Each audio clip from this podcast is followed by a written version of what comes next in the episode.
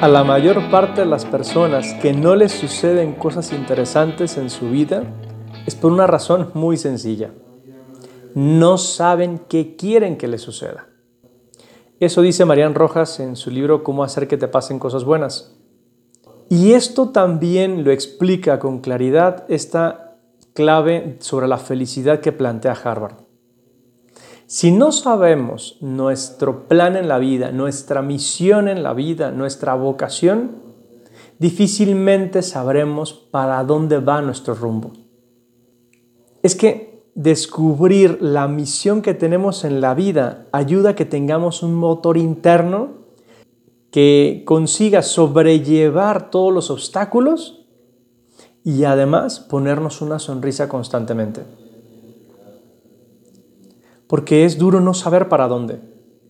Hay un librito que me gusta mucho, Alicia en el País de las Maravillas. Recordarás que Alicia va persiguiendo al conejo, el conejo se mete en la madriguera, en el árbol, y luego viene esta escena en la que se hace grande y chiquita y tal.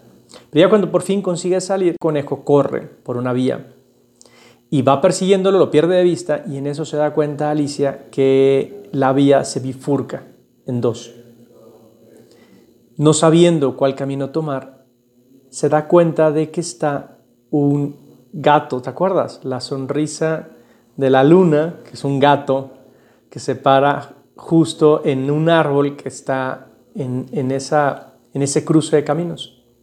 Y entonces Alicia le pregunta al gato, gatito, ¿qué camino debo tomar? El gato le responde, eso depende de a dónde quieras ir. Alicia, que no tenía ni idea, y eso le respondió, pues honestamente no sé a dónde voy. Y el gato le responde, pues entonces da igual qué camino tomes. Esto que es en principio un cuento de niños, es una realidad en nuestra vida. Da igual lo que hagamos. Da lo mismo si haces una cosa u otra si no tiene un objetivo. Si no tienes claro qué es lo que pretendes, no importa lo que hagas, es lo mismo. Y tendrá un resultado que no habrá manera de medir si es bueno o malo, porque no lo puedes comparar con lo que esperabas. En otro libro, también en principio para niños, la invención Hugo Cabret, este niño le cuenta a su amiga Isabel, ¿te has dado cuenta de que todas las máquinas tienen su razón de ser? Sus creadores las construyen para que la gente se ría como este ratoncito automático, para saber la hora, como los relojes, para que todos se asombren viéndolas, como el autómata.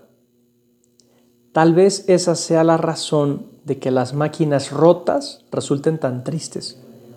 Ya no pueden cumplir con el propósito para el que fueron creadas. Puede que ocurra lo mismo con la gente.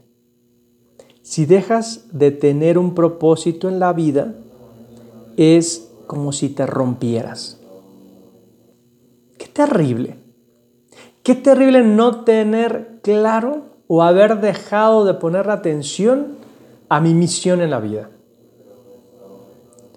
Porque a veces nos esforzamos muchísimo en hacer cosas, pero si el objetivo no está claro, no sirve de nada. Como decía Kenichi Ome, remar con más intensidad no ayuda si el barco va en la dirección equivocada.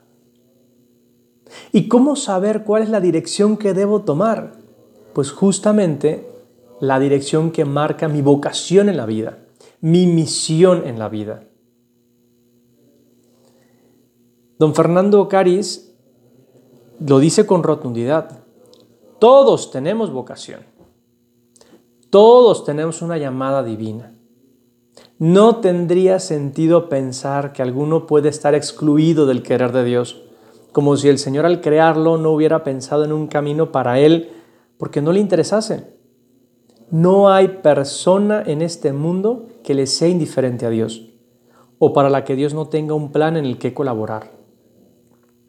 Por lo tanto, tú y yo tenemos una misión en la vida. Solo hay que descubrir cuál es. Nadie está de oquis en la tierra. Tenemos algo que hacer y algo que nos hará felices. Para intuir por dónde puede ir mi misión, hay que poner atención a las circunstancias. Hombre, con la edad que tengo, seguramente yo no seré misionero en África. Porque además mis circunstancias no me dan para eso. Ni seré astronauta, porque ya tendría que haber hecho muchas cosas para llegar a ello. Ni ganar un Grand Slam. Eso Rafa Nadal puede hacer muchos, pero yo no. Si pongo atención a mis circunstancias, puedo darme cuenta por dónde va la misión de mi vida. Y también, obviamente, si sé pedir ayuda a quien me conoce y quien obra rectamente en mi vida. El Papa Francisco, en un documento llamado Christus Vivit, da algunas ideas de por dónde y lo explica. Cuando se trata de discernir la propia vocación, es necesario hacerse varias preguntas. De entrada, no hay que empezar preguntándose dónde podría ganar más dinero o dónde podría tener más fama y prestigio social. Y tampoco convendría comenzar preguntándose qué tareas me darían más placer. Para no equivocarse, hay que empezar desde otro lugar. ¿Me conozco a mí mismo? ¿Conozco lo que alegra o entristece mi corazón? ¿Cuáles son mis fortalezas y mis debilidades? Y entonces inmediatamente siguen otras preguntas. ¿Cómo puedo servir mejor y ser más útil al mundo? ¿Cuál es mi lugar en la tierra? ¿Qué podría ofrecer yo a la sociedad? Luego siguen otras muy realistas. ¿Tengo capacidades necesarias para prestar ese servicio?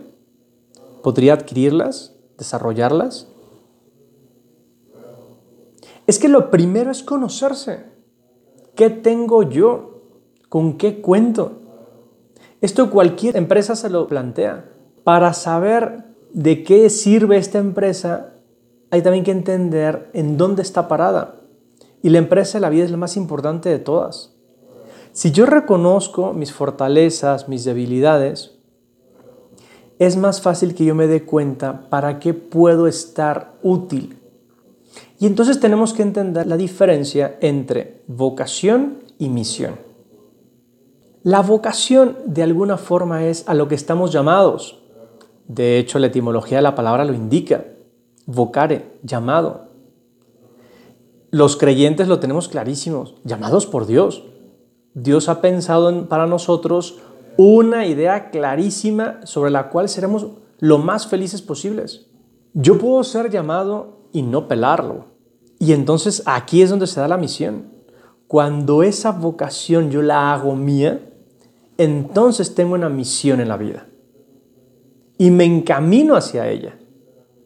Podríamos decir que la vocación es el qué y la misión es el cómo. Javier Sicilia, en un librito muy simpático, El Bautista, pone este ejemplo. Se moldea la arcilla para hacer una vasija pero de su vacío depende el uso de la vasija. Se abren las puertas y ventanas en el muro de una casa y es el vacío el que permite que la luz entre y podamos habitarla. Yo puedo ser una vasija, pero lo que tenga dentro va a determinar mi misión en la vida. Digamos que puedo estar llamado a ser una vasija. Puedo ponerle una bebida y ya está, sirvo para eso. O podría ponerle tierra y poner una plantita, ya sería una maceta. Allí estamos determinando la misión para la cual estoy. Oye, pero también yo podría pensar que todo eso es muy complicado y que yo prefiero quedarme a un lado y no hacer nada. Y terminaré sin quererlo lleno de polvo, de talarañas y de alimañas una vasija olvidada en un rincón, porque yo he querido no complicarme la vida al descubrir mi misión. Mark Twain lo tenía clarísimo. Los dos días más importantes de tu vida son el día en que naces y el día en que entiendes para qué. Es que no hay nada mejor que enterarse cuál es mi plan en esta vida. ¿Cuál es mi misión en esta vida? Y cuando uno lo descubre, todo cambia.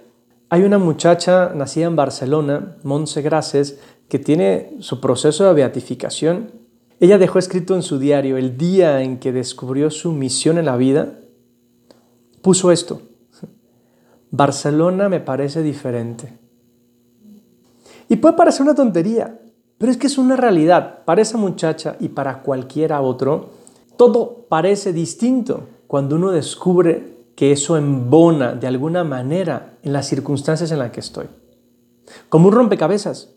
Cuando abres la caja de rompecabezas te encuentras con cientos, miles de piezas que no tienen sentido.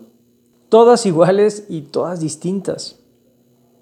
Claro, ya que ves la caja con el paisaje o con la imagen, el dibujo, empieza a tener algo de sentido tanta ficha. Y ya que lo vas armando, ya que pones el contorno y empiezas a buscar piezas que tienen alguna relación, y vas poniendo una pieza tras otra, cada pieza llega al lugar que le toca fácilmente. Y entonces, ahora sí, todo hace sentido. En la vida sucede exactamente lo mismo las piezas de mi recorrido vital van adquiriendo sentido cuando tengo claro para qué vivo. Y entonces viene la alegría de haber encontrado la vocación, de haber sabido cuál es mi misión en la vida. Una alegría que me participaba un buen amigo. El día que le felicité por su aniversario, me respondía esto. ¡Wow! Estos 11 años han sido como una montaña rusa, pero de las chingonas.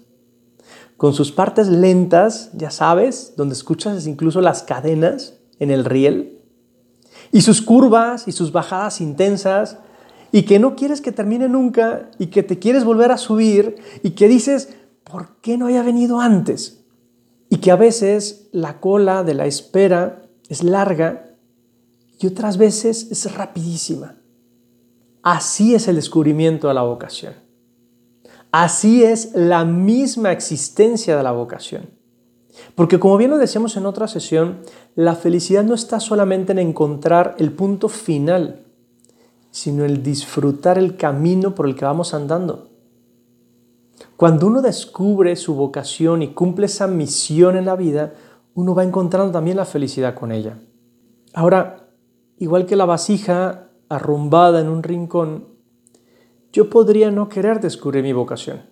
Decir que tal vez todo esto es muy complicado. Y entonces si es Luis nos daría una clave. Los que no tienen nada no pueden compartir nada. Los que no van a ninguna parte no pueden tener compañeros de ruta. Nos quedamos solos. Somos como, como las máquinas rotas de las que hablábamos antes. Seres inservibles. Porque quien no tiene una misión en la vida no sirve para nada. Y no creo que eso sea lo que tú tengas en mente para tu vida. El Papa Francisco nuevamente da en el punto. No venimos a este mundo a vegetar, a pasar por él cómodamente, a hacer de la vida un sofá que nos adormezca. Al contrario, hemos venido a otra cosa, a dejar una huella es muy triste pasar por la vida sin dejar una huella. ¿Y cómo se deja una huella? Andando un camino. A medida que uno transita por un camino, vas dejando una huella, un surco. Pues eso es lo que se consigue cuando uno descubre su vocación y sigue su misión en la vida. Y entonces en ese camino vas descubriendo la maravilla que hay alrededor. Incluso las dificultades adquieren otra visión. Pongo un ejemplo muy tonto, pero si yo tuviera que ir de este lugar a mi casa, tengo varias opciones. Puedo irme en mi auto manejando, puedo irme caminando, puedo agarrar un camión. Pero el punto es que ese camino que yo tengo que hacer tiene sus ventajas y sus desventajas la manera en que lo haga. Si me voy en mi auto, tal vez iré en la ruta que yo elija y con la velocidad que a mí me dé la gana. Ahora, si me voy caminando, tal vez me tardaré mucho en llegar, pero habré visto mucho del paisaje. Incluso si me voy en camión, pues tal vez iré apretujado y por otra ruta, pero podré conocer a muchas personas. El punto es que descubierta la misión, le encuentro sentido a todo lo que sucede. E incluso le encuentro lo positivo a lo que no parece tenerlo. Y sin duda, y esta es la última idea, para descubrir esa misión en la vida necesitamos de otros. Vernon Jordan lo dice así, estás donde estás hoy porque te apoyas en los hombros de alguien. Y a donde quiera que te dirijas, no podrás hacerlo por ti mismo. Si te apoyas en los hombros de otros, tienes la responsabilidad recíproca de vivir tu vida de modo que otros puedan apoyarse en los tuyos. Es la reciprocidad que tiene la vida. Existimos temporalmente a través de lo que aprendemos, pero vivimos para siempre a través de lo que damos a los demás. Mucho de nuestra misión en la vida está determinada por lo que encuentro en los demás, por lo que puedo dar a los demás. Sería muy tonto si dejara pasar el tiempo sin encontrarla.